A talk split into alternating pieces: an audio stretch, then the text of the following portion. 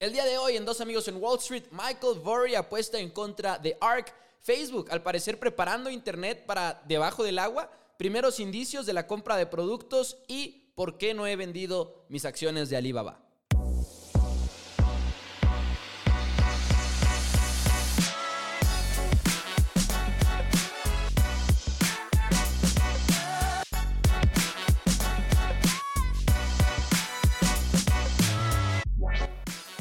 Bienvenidos a Dos Amigos en Wall Street. Mi nombre es Mauricio Rodríguez, acompañado como siempre por mi amigo, mi compañero, mi hermano Juan Pablo Carrillo del otro lado, que trae una playera, por cierto, una playera de un curso de Forex que tomamos ya hace un par de años, entonces por ahí presumiendo un poquito JP y sus conocimientos quizá, pero tenemos mucho de qué hablar el día de hoy. JP, bienvenido, ¿cómo estás? Traemos un poquito de prisa, pero el programa va a salir, no se preocupen. JP, bienvenido. ¿Qué onda, Pepo? Estoy súper, súper, súper bien. Este, emocionado porque las noticias están muy, muy buenas. También ya quiero que suban las aerolíneas, o sea, es lo que espero. pero la variante, la variante Delta sigue haciendo de las suyas y pues sigue, eh, sigue habiendo pánico. Y lo más estresante, creo yo, al menos en mi experiencia, ha sido como lo, volátil que ha sido todo lo de la variante Delta. Porque, por ejemplo, ahorita en la mañana estaban saliendo los reportes de el tráfico de pie de, por ejemplo, de tiendas como Target y de otros retailers que han crecido, por ejemplo, pero al mismo tiempo están preparándose para que vuelvan a bajar debido a todo lo de la variante Delta y demás. Pues JP, ahora sí que tenemos varias noticias de qué hablar, algunas noticias que por cierto, pues no, igual y no financieras, pero quizás se tenga que mencionar también lo que está sucediendo en Afganistán, que pues lamentablemente pues son malas noticias en realidad y más allá de la economía, ¿no? Digo, ahorita nos vamos a centrar quizá en una que otra cosa de, finanzas, pero al final de cuentas lo peor de todo es lo, la, cuestión humana y todo estos, e, e, esto que se está viviendo allá en Afganistán. Sí, obviamente, y este, pues sí, se tienen que hablar de esto porque es un eh, un suceso que afecta en realidad a la economía, es, un, eh, eh, es algo geopolítico, que claro que afecta en, lo, en, la, en la economía.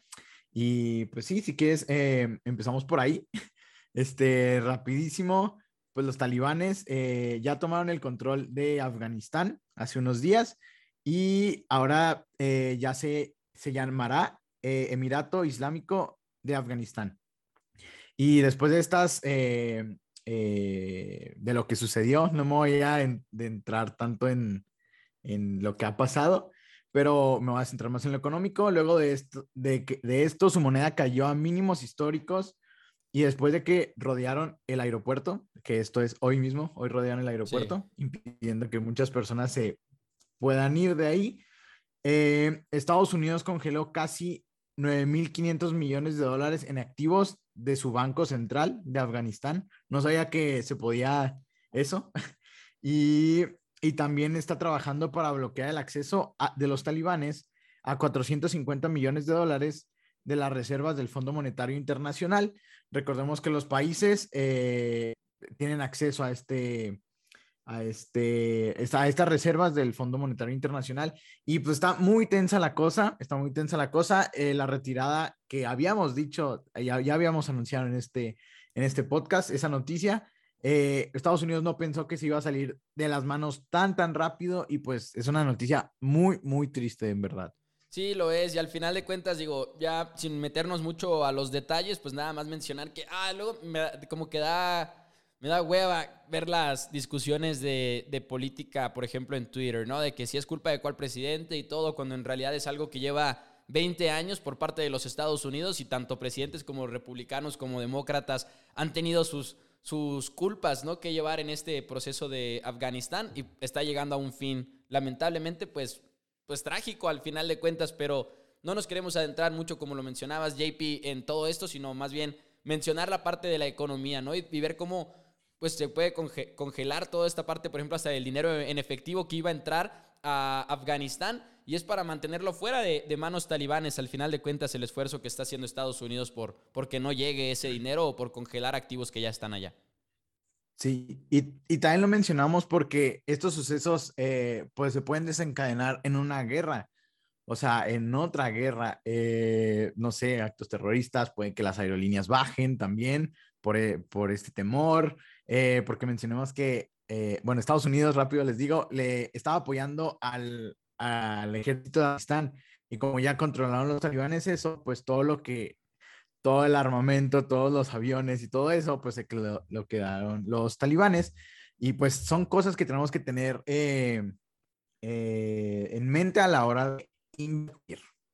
Así es, pero pues, bueno, avanzando, JP, me gustaría mencionar, pues técnicamente, sin ya al final de cuentas cada semana decimos algo de China y de sus restricciones, pero China ya está lista al parecer y, lo que se espera es que va a pasar la, la política de uso de datos más estricta en todo el mundo y va a requerir que las empresas pues cumplan con muchos requisitos en cuanto a los datos de los usuarios. Sabemos que esto ha sido un tema incluso en Estados Unidos, pero nunca ha pasado una política tan, tan estricta como la que va a pasar por allá en China. Y esto ha causado que las acciones de empresas tecnológicas de China sigan bajando y bajando. Y saben que una de las que más hemos hablado en este programa ha sido de Alibaba. Que por ejemplo, JP, si no me equivoco, tú ya vendiste y liquidaste todas tus acciones de Alibaba, ¿es cierto? Sí, todo. Yo desde, creo que cuando tocó 200, 200 dólares ahí fue cuando me voy de aquí. Eh, y ahorita está en 173, si no me equivoco. 173.95, ahorita que estamos grabando el programa, efectivamente. Y ayer por la noche estábamos platicando tú y yo. Y me decías, Pepo, vende, vende tus acciones de Alibaba. Y yo te decía, ah, no estoy tan seguro de, de hacerlo. Y tengo unos cuantos pensamientos de por qué no lo quiero hacer. Y al final de cuentas estuve viendo eh, anoche precisamente, me desvelé un poquito más de lo esperado viendo algunos cuantos números. Y no nada más está bajando a pesar de lo que uno pensaría. Yo creo que no nada más está bajando por la parte de todas las presiones políticas y, las restricciones que está poniendo China. Creo que también hay otros factores, incluyendo márgenes que, que bajaron durante este último reporte trimestral y no fueron como los márgenes que quería escuchar la gente. Por ejemplo, eh, comparando trimestre con trimestre, ¿no? El, año pasado vimos un crecimiento de ingresos de 38%, ahora fue como de 22%, bajando drásticamente, digo, sin contar una nueva incorporación de una de las empresas que adquiere Alibaba, Son Art, pero de todas maneras hay muchas cosas por las que no me quiero salir, JP. Principalmente estamos hablando de cosas como earnings per share, que creció y venció los estimados, por ejemplo. Creo que Alibaba sigue siendo una empresa que tiene mucho potencial en lo que es lo, internacional. Vimos además a Alibaba salir a decir que iban a incrementar todavía más recompras de acciones para subirlas, por ejemplo, de 10 mil millones a 15 mil millones y siguen al final de cuentas como apostándole a la empresa en el largo plazo. Y no estoy listo para vender porque, para empezar, creo que ahorita es el tiempo de más pánico que estamos viendo en el ciclo de las noticias. Siento que ahorita es cuando ya todos están súper bajando el barco y como sabemos y como lo hemos platicado aquí en Dos Amigos en Wall Street, hay que ser, ¿cómo es la, frase de, de, Warren Buffett? Vender a los sonidos de los cañones y... no, comprar al sonido de los cañones y vender al sonido de los violines, ¿no? Si no me equivoco. Sí, algo, sí, algo así, parecido. No, no, no sabía que era esa. Según yo era de que comprar en, en tiempos de pánico y y vender en tiempos de euforia. Finalmente. Pero esa es una más chida. Finalmente, la, es que esa fue la que leí, si no me equivoco, hace una semana. Pero eh, efectivamente, y, me quiero esperar y voy a evaluar venderlas en algún punto, pero no todavía. Quiero esperarme, quiero esperarme a ver los, los próximos trimestres, porque una de las partes más importantes en cuanto al IVA va es que están, sí están entrando a una nueva era. Y igual y ya no van a ser este gigante invencible que está creciendo a toda costa porque están entrando a una era en la que va a haber más regulación por parte de China, en la que van a tener que entrar a otro ciclo de negocio y por eso estamos viendo a Alibaba que está invirtiendo en muchas, por ejemplo, subsidiarias, en muchas empresas subsidiarias que están por debajo de, de Alibaba, por así decirlo. Y estaba viendo los números de estas subsidiarias y el retorno que les han dado en estas inversiones no han sido retornos ideales y creo que también por eso está bajando las acciones, pero también es muy pronto, o sea, estas inversiones son muy recientes para Alibaba y Alibaba por lo general ha sido una empresa que se ha centrado mucho en el largo plazo. Entonces, ahorita, hoy por hoy, que estamos grabando esto el 18 de agosto, siento que todavía no sé lo suficiente como para si vender mis acciones de Alibaba y voy a ser paciente y me voy a esperar porque creo que en este momento sí está subvaluada, la verdad, las acciones de Alibaba, con toda y la parte de las restricciones. Finalmente Alibaba no va a desaparecer o no se va a apoderar el gobierno chino por completo de, de Alibaba, aunque sí hay una influencia ya más grande, ¿no? Pero incluso se están aliando para comprar una empresa juntos, al parecer, o hay reportes de que lo podrían hacer. Entonces, algo me, me dice que como que ya lo peor en ese sentido ya pasó y creo que Alibaba no tarda en retomar camino poco a poco. De nuevo, en una nueva era y quizá en los próximos trimestres veamos información que sí sea como, ok, ahora sí voy a vender, pero hoy por hoy no estoy listo para vender y es más, todavía no lo decido porque me hace falta todavía más investigación, pero todavía no descarto incluso comprar más acciones. Y uno de los factores que quería mencionar y se me había pasado es Alibaba sigue creciendo en cuestión de ingresos en empresas internacionales como AliExpress, Lazada, entre otras de sus empresas, y lo han hecho con apenas una presencia en la que están entrando a mercados internacionales y no lo han hecho con sociedades con otras empresas, entonces lo están haciendo ellos solos. Ant Group, que ha perdido mucho furor en los medios y todo, ya no va a tener el negocio de créditos, pero todavía tiene cosas valiosas, Ant Group, en mi opinión. Y el mercado de las nubes. El mercado de las nubes ha sido algo que ha crecido mucho, por ejemplo, Amazon en los Estados Unidos y todavía no está ese tamaño de mercado en China, es mucho más chico, pero de todas maneras Alibaba está creciendo también en, esa, en ese segmento y creo que lo van a continuar haciendo. Entonces, todavía confío en Alibaba.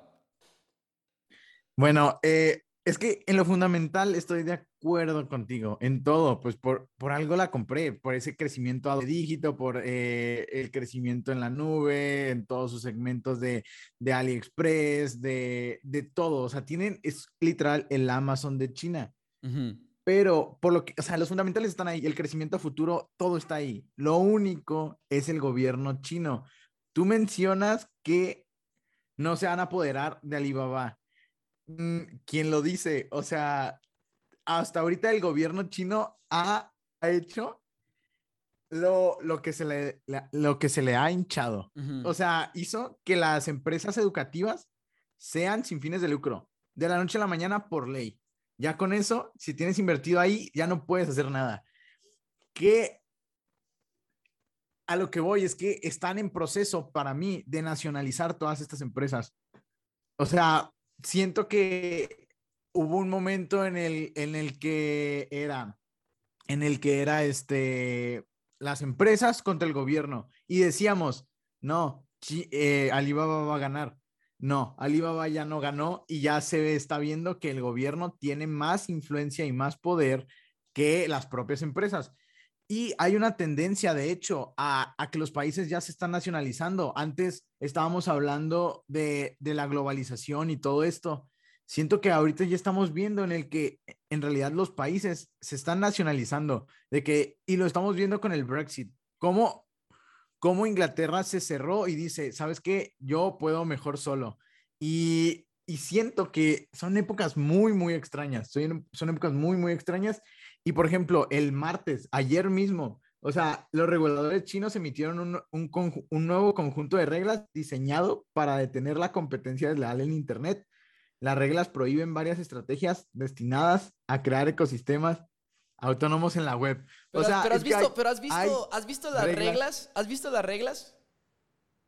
Porque las reglas son bastante, bastante lógicas, güey. O sea, sí son estrictas porque igual y ningún país lo está llevando a la medida tan tan cabrón, pero aquí tengo, por ejemplo, algunas de las reglas. Los operadores no van a poder dar datos falsos. Por ejemplo, no van a poder mentir en cuanto a cuántos clics ha tenido una pieza de contenido. No dar datos falsos. Otra es, por ejemplo, que los operadores no pueden ocultar reseñas negativas o reseñas y nada más promover las reseñas positivas de sus productos. Otra es que las plataformas de Internet no van a poder utilizar datos, algoritmos y otras cosas para influenciar las decisiones de los usuarios. Y si te pones a pensar, igual y sí va a haber medidas más estrictas para llevar estas medidas a cabo, pero estos problemas de uso de datos y manipular a los usuarios y todo eso, lo hemos visto también en Estados Unidos y hemos visto empresas que se han metido en pedos por eso. Y digo, hay demandas en contra, por ejemplo, de Amazon ahorita en este momento por ello. Estuvo el problema de cuando Mark Zuckerberg con Facebook. O sea, en realidad suena muy negativo todo lo que está saliendo de China, pero cuando te pones a verlo, igual y no, mm, a mí, en mi opinión, ahorita hay mucho pánico por lo de que se va a, apoderar China de Alibaba y todo eso. Eh, ahorita en realidad creo que no va a suceder. Y aunque sí son muy estrictas sus reglas, creo que también puede llevar a cosas buenas. Por ejemplo, sabemos que ahorita China eh, no ha permitido, por ejemplo, muchas auditorías de parte de los Estados Unidos a empresas, China, a empresas chinas. Y eso ha sido algo muy negativo para acciones como Alibaba. Pero si lo empiezan a permitir, igual hasta termina siendo bueno para la acción. Y es bueno, es interesante. Sí, sí, sí. Sí, bueno, pero también no sé si te acuerdas que también está el lado de que las empresas chinas se van a deslistar de la bolsa de Estados Unidos si no cumplen también con ciertas regulaciones. Esto va a entrar en vigor. Que esas, son las, que esas son las regulaciones. Como en tres años, dos años y medio. Ajá. Esas son también las regulaciones que comento, que es igual y China accede a que ese tipo de cosas se den, igual y puede beneficiar a empresas como China, como, como Alibaba, perdón. Pues sí. Pues sí, es que está, es, es que mi lógica es, para mí esto es solo el principio. Y para ti es, para ti es esto el final. Para, mí, es, para mí eh es pánico ahorita de parte del mercado y para ti es como apenas viene lo peor. Ajá, ah, para mí es, estas regulaciones se vienen más, siento yo. Y lo que sí quiero mencionar, estuve checando a todas las empresas chinas, todas, todas, todas, todas, todas. Mi conclusión fue, si decido comprar una acción china en este momento, va a ser Baidu. Oh, Baidu, el Google, el Google de, de, China, lo estuve, lo estuve checando, todo me hace sentido. También tienen, es que todas las empresas también dan miedo de China porque tienen cash a lo tonto y nada de deuda. O sea, es que ahí se ve un poco de, no sé, maybe maquillar números, no sé, pero que siempre es un riesgo. Me da miedo, o sea, ahí, ahí sí. O sea, y para mí, la que menos tiene riesgo ahorita es Baidu. Es Baidu porque siento que dependen más y, y, hasta ahí. Pero veremos qué pasa en el futuro. Y ahí les, les comento cuando llega una decisión eh, de si compré o vendí o me quedé donde estoy. Porque ahorita es 10% más o menos de mi cartera Alibaba para, para darles un poquito de contexto. Pero bueno, JP, adelante con más noticias. Sí, claro. Bueno, ha aumentado la cancelación de los viajes eh, de avión y de todo, lo que ha hecho que las aerolíneas bajen. Ayer bajaron alrededor de 3% y están bajando por cuestiones climáticas. Se están cancelando por cuestiones climáticas, obviamente la variante Delta, que es la que más ha afectado, pero, pero también es algo, de hecho, por lo que a mí no me gusta tener acciones de aerolíneas a largo plazo, por, la, por el, el, el, clima, o sea, son estas variables que no puedes controlar y, que afectan. Y espero, espero que ya se recuperen, que empiecen a subir. O sea, para mí, para mí, yo voy a seguir metiéndole mientras estén estos precios. O sea, en serio, le estoy metiendo, metiendo, metiendo, porque para mí no hay nada más barato que Delta Airlines ahorita. Es lo que más me ofrece. Sí, o sea, en relación calidad, riesgo, rendimiento, siento que es lo mejor. Y bueno, también hackean a T-Mobile. Ayer salió la noticia. Hackean a T-Mobile y robaron datos de más de 100 millones de clientes y pusieron la información a la venta en foros de Internet. Las acciones bajaron 3%. Lo que decíamos, el, hackeo de cosas, el hackeo de, empresas y de, de, información es una realidad. Ya vamos a vivir en la época cibernética que tenemos que cuidar eh, nuestros passwords. La otra vez, hace dos semanas, cambié todos mis passwords de que como que hice un, un recomodo de todo, de todo, de toda la información, la, la contraseña chafa, que esa X va a poder acceder, si me la roban, a puras tonterías, y las contraseñas padres, este, acá, fuerza. O sea, pero eso y, lo... Y así, o sea, es, es una realidad. ¿Eso lo hiciste con, con todas tus cosas o nada más? Todas las cuentas, todas las cuentas que, que alguna vez he metido una contraseña, o sea, Facebook, me metí a cambiar la contraseña. Correo. Todo, todo, todo, todo. Hasta, hasta H&M, Sara, lo que sea. Todo. Nike. Todo, todo, todo, todo. Madres, Me llevó dos días. me estás inspirando a hacerlo también. Pero lo valió. Y le recomiendo eso porque la verdad, digamos, si espero que no lo sean, pero si ustedes son los que tienen una contraseña para todo, ya valieron. O sea, neta que ya valieron. Este, ya valieron porque, tema que ya tenemos que estar viendo desde ahorita. O sea, no se esperen. Ya estamos viendo mayores, más hackeos cada vez y, y las empresas de ciberseguridad van a seguir creciendo. Fortinet y CrowdStrike son las que ahorita están creciendo un chorro. Ok, ¿sabes qué? Y bueno, voy, a tener, voy a tener que suspender el programa aquí porque tengo que ir a cambiar mis contraseñas, güey. Ya, así en este momento. Me, me dejaste en pánico. No sé, es que me entró lo paranoico. O sea, bueno, no, no lo paranoico, pero dije, no, o sea, dije, Pinche ¿para qué que a las 3 esperarme? de la mañana cambiando en chinga todas las contraseñas. No, no, no, o sea, fue más como, fue más como, este, pues, ¿para qué esperarme? O sea, ¿por qué esperarme mañana si lo puedo hacer hoy? Y pues no tenía nada que hacer también. Y también, hablando de hackeos, esta está muy buena. Hablamos hace dos semanas de un hackeo, del mayor hackeo a criptomonedas más grande, que fue un robo a la empresa eh, Poly Network. Hablamos que fue de 610 mil, 610 millones de dólares, perdón, en criptomonedas robaron Ethereum. Y bueno, fue el, el robo más grande en criptomonedas. Adivina qué pasó. Pues la misma empresa Poly Network le ofreció un trabajo al No, huevo. hacker. Le ofreció un, o sea, me dio mucha, mucha risa, pero sí, o sea, la verdad, todos los que estén estudiando sistemas y todo esto, o sea, es la carrera del futuro. O sea, todo va, todo va a ser así, o sea, y me dio mucha risa, o sea, cómo contratas a tu ladrón, o sea, estuvo muy, muy chido y pues se van a llevar a un muy buen empleado. Pero ese- no creo que acepte, obviamente. en- eso, es- eso es súper común en cuanto a temas de, de hackeo y todo eso. Es súper común que los, los hackers terminan con ese tipo de trabajos, ya sea para empresas privadas o a veces hasta gobiernos. No hemos escuchado mucho, mucho ese tipo de casos. Pero pues ahí está JP inspirándonos un poquito a todos a que, a que mejoremos nuestra seguridad, por supuesto. Digo, más allá también de lo de, de lo de las criptomonedas. Yo tengo una noticia interesante que más, más que lo que... Es algo de Ford, algo de, de Ford literal, la, de carros y demás, pero es algo que igual y podría llegar a tener un impacto también en la industria automotriz en los Estados Unidos, porque como ustedes sabrán,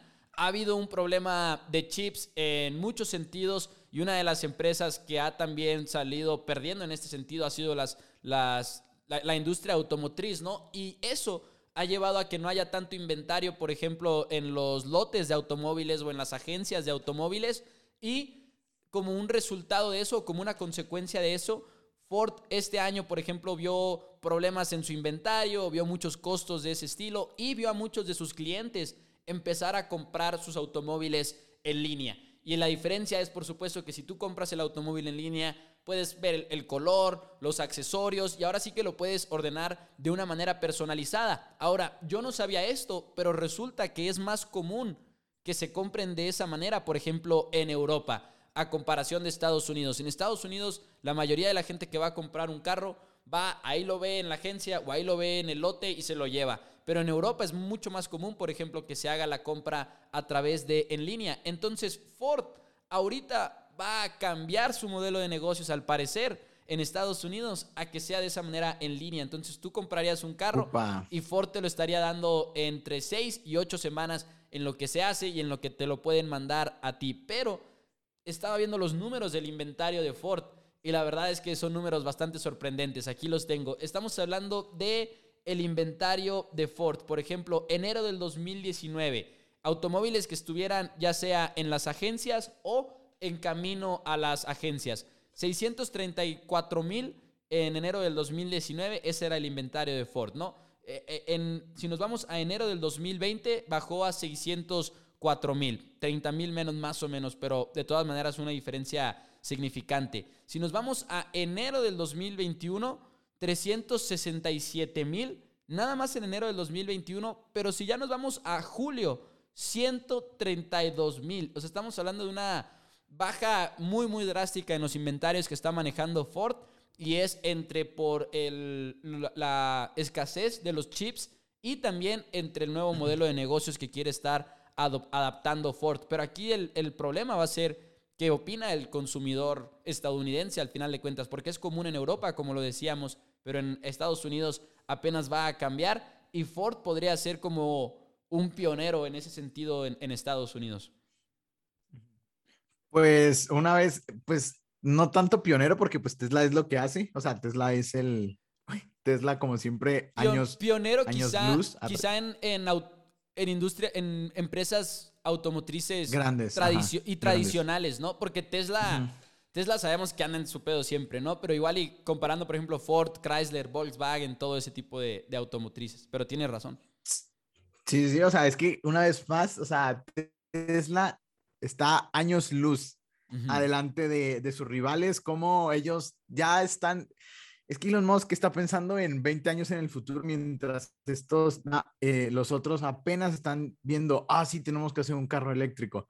O sea, es, me da tanta risa y y ahí sí no valoré. Yo siempre, pues yo siempre decía, la verdad, que, ah, sí, va a tener más competencia Tesla y así, de que qué va a pasar en el futuro, pero la verdad estoy viendo que la innovación de cada año que tiene Tesla en relación a los otros, en lo que lo alcanzan, Tesla ya va a estar haciendo eh, cosas que vuelan, la verdad, o sea, no, no, no, o sea, es increíble.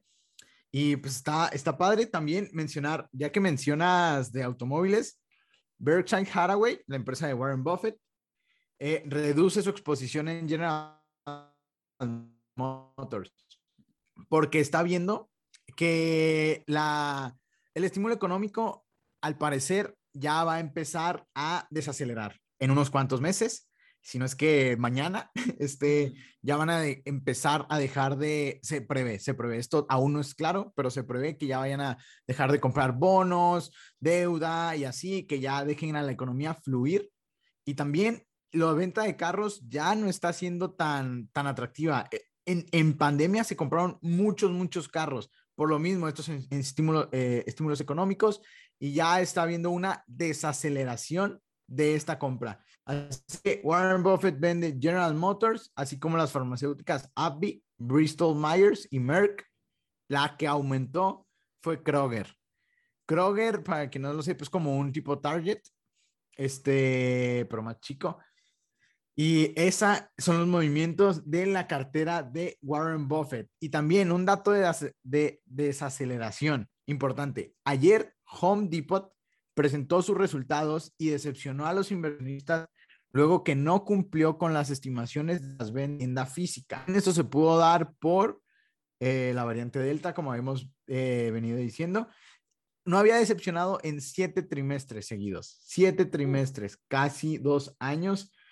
Y pues fueron noticias importantes. La empresa bajó 4%. También la demanda para productos para el hogar impulsada por la pandemia, disminuyó. Todos vimos que, bueno, en mi caso se compraron algunos escritorios, se compraron algunas, eh, pues sí, remodelación de la casa, ya que, pues, íbamos a estar aquí mucho tiempo en el hogar y es uno de los, de los sectores que se vio muy, muy beneficiado. Home Depot, también las de, las de mueblería, como, eh, bueno, ya no me acuerdo, Wayfair, algo así se llama, y se vieron muy, muy eh, beneficiadas y estamos viendo que está bien, que está pasando una desaceleración en estos puntos. Y además los pronósticos para el futuro fueron poco alentadores. Uh. Y también bajó Lowe's, 4% ayer y 4% eh, Home Depot, pero hoy presentó resultados Lowe's. Ayer, hoy presentó resultados Lowe's. Ayer bajó porque se esperaba que iba a tener el mismo desempeño que Home Depot, pero ayer bajó Lowe's y hoy presentó resultados y subió 10%. De hecho, de los mayores ganadores del día, si no me equivoco todavía. Del día, sí. el mayor, ahorita estoy viendo el mayor de Standard Poor's 500. Sí, principalmente ya que los pronósticos de venta para el resto del año estuvieron arriba de las estimaciones. Eh, ya, y interesante esto, también tuvieron una demanda, eh, una baja demanda en artículos básicos para el hogar, pero lo que, lo que elevó las ventas fueron los artículos de gama alta. Los artículos de gama alta, y aquí hago un énfasis de, un thought, un pensamiento que tengo en cómo, la verdad, los artículos de gama alta creo que son empresas en las que nos tenemos que ir metiendo porque pues, las personas que tienen dinero van a seguir pagando y pagando y pagando un, eh, la empresa de Louis Vuitton, que es, creo que ya está en el top 10, si no me equivoco, del mundo. Uh. Y es, es, es algo muy interesante porque esas ventas, es así que no van a bajar. Y también uf, una noticia muy importante, Facebook, pero ni modo. Facebook eh, va a crear una red de infraestructura de Internet bajo el agua. Yo no sabía esto, pero ya existe. O sea, ya hay eh, redes de infraestructura eh, subterráneas que, eh, que es como se pasan los datos entre naciones. A veces yo no sabía en serio, no tenía idea que ahí pasan, no, aquí ¿Sabes por qué? cuántos millones de sabes- dólares pasan al día. No sé, no tengo idea. O sea, me, me llamó mucho, mucho la atención. Eh, se, a ver, mm, hijo, ¿cuántos? Ok, bueno, hay, al- tienen construidas en total, hay 750 mil millas en 2020 Oh, shit. y es, los que son dueños son los de las telecomunicaciones, algunas, algunas partes, las empresas de telecomunicación y todo esto. Y el plan es que quieren llegar, ahorita Facebook cuenta con 3.1 billones de cuentas activas y quieren, y en el planeta son 8, o sea, casi la mitad usan servicios de Facebook. Increíble. Y quieren eh, hacer que pues más personas eh, se conecten y, por- y para eso quieren dar una red de internet buena y también quitarse al intermediario, o sea, quitar, quitarse al middleman y ellos hacer sus propias eh, redes de internet, de infraestructura. Importantísimo esto, o sea, en serio, esto es importantísimo. Y una de las cosas, de hecho, por las que quiero tal vez dejar de y vender ATT es que no sé si en el futuro Facebook, Google y estas empresas sean las redes, sean las empresas de telecomunicación en realidad, porque ya podemos llamar por WhatsApp, ¿sabes? O sea, ¿para qué tengo que llamar por, digamos, Telcel? Si ya podemos llamar por WhatsApp, o sea, es algo que, que me está llamando eh, un poco la atención. Y estas redes subterráneas se van a construir, una la está construyendo con, eh, con Google, Sí. Eh, con Google en Asia, va a conectar Y en África. Japón co- con Singapur, ajá, y en África. Esta es otra muy importante. Estos son los proyectos que tiene y esto va a ayudar mucho. También Amazon. Amazon tiene eh, un, una- un proyecto similar que va a empezar en 2022, ya su operación comercial. O sea, me impresiona que jamás escuchamos de esto. Jamás, jamás, jamás. Y ya va a estar listo casi, casi en un año, dos años. O sea, se me hace increíble y, y pues sí, van a quitar el intermediario. Y Facebook, como, como siempre he dicho, estas empresas que tienen dinero, cash en su, en su balance, tienen oportunidad de hacer lo que esté en su imaginación. Que, que quisiera mencionar, por Y ejemplo, yo aquí estoy, que- estoy leyendo rápido de un analista que como que lo está intentando explicar y básicamente esta frase creo que lo resume muy bien. Si construyes tu propio cable a tu propia capacidad, no le tienes que pagar a nadie, ¿no? Entonces le va a terminar de beneficiar a estas empresas y que este tipo de cables bajo el agua normalmente conectan capitales financieras o datos centrales de datos, lo cual incluso ha llevado a ciertas tensiones entre naciones, pero está extremadamente interesante.